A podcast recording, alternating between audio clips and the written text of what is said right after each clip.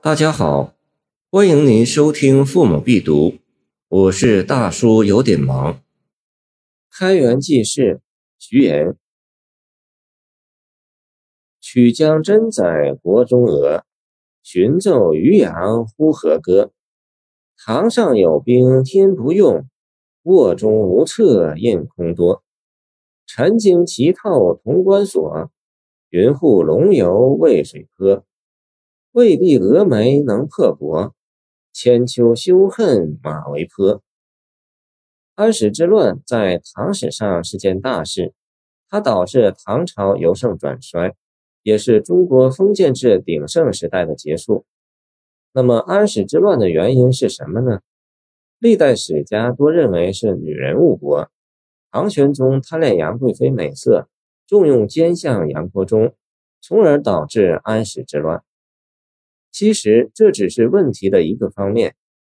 安史之乱的原因很多，最主要的原因是皇帝昏庸，这表现在唐玄宗重用奸相李林甫、杨国忠，改府兵制为募兵制，设节度使，重用野心将帅等等，把祸乱推给女人杨贵妃，实属封建士大夫的迂腐之见。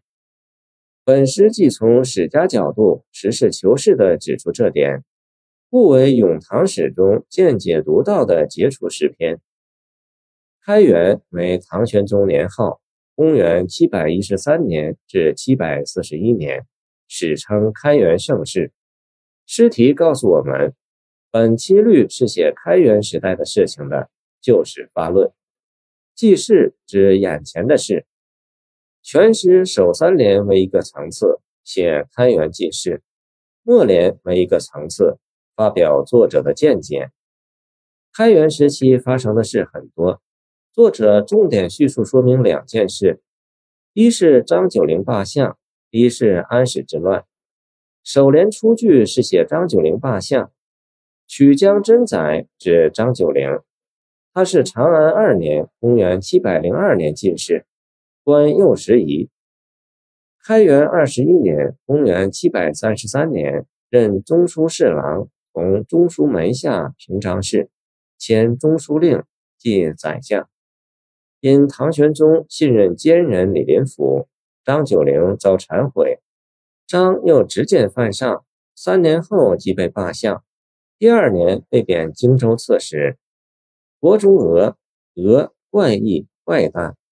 张九龄罢相，李林甫上台，是开元间怪诞事。朝廷朝政逐渐混乱。天宝十一年（公元752年），杨国忠为相，大权独揽，更是天昏地黑。他一人自侍御史至为相，凡领四十余史、三十二印，不断专横，无所不用其极。由于皇帝昏聩，奸佞当权，政治趋于黑暗。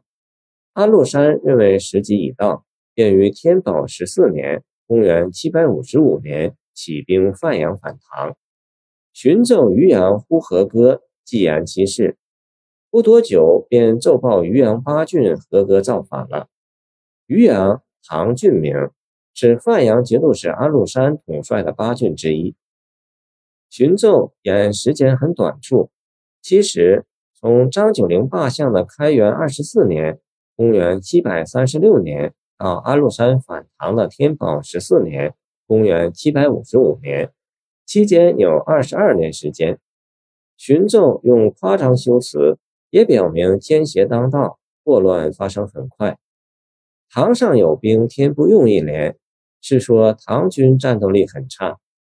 皇帝宰相为首的唐朝大批官吏，面对安史叛军的猖狂进攻，束手无策。无能为力，唐军久不征战，战斗力极差。十载叛军攻荥阳（今河南郑州），守城士卒成城者，闻鼓角声，自坠如雨。见《通鉴》卷二百一十七。因此，叛军一路势如破竹，很快攻下洛阳，攻下潼关，长安不保。唐玄宗只有带着杨贵妃等一班人马，放弃京都。去蜀地避难了。净联陈经旗透潼关所，云护龙游渭水坡。生动地叙述描写了这件事。潼关所，潼关西泊华山，南临商岭，北距黄河，东接桃林，为关中门户，历代兵家必争之地。所，所要也。潼关之重要，有如所要。但安史叛军来势凶猛，唐军不敌，在尘土飞扬中，敌骑直透潼关所要之地。潼关一破，关中平原无险可守，长安即在叛军掌握之中了。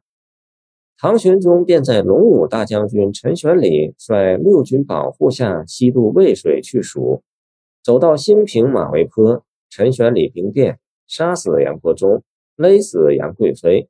禁卫军才平息了愤怒。末二句是作者议论，未必峨眉能破国，千秋休恨马嵬坡。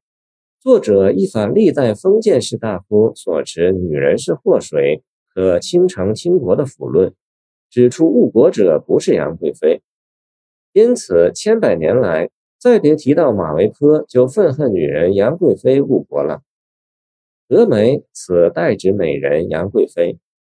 史家多认为，在马嵬坡处死了杨家兄妹，是对女人误国的惩处，这是没有道理的。在男尊女卑的封建专制时代，女人仅是玩物工具，一般说根本不能左右国家政治，怎么能说峨眉破国呢？此诗见解深刻，论据充分，属对公文，却为咏史上乘。谢谢您的收听，我的 QQ 号码幺七二二九二二幺三零，欢迎您继续收听我们的后续节目。如果你喜欢我的作品，请关注我吧。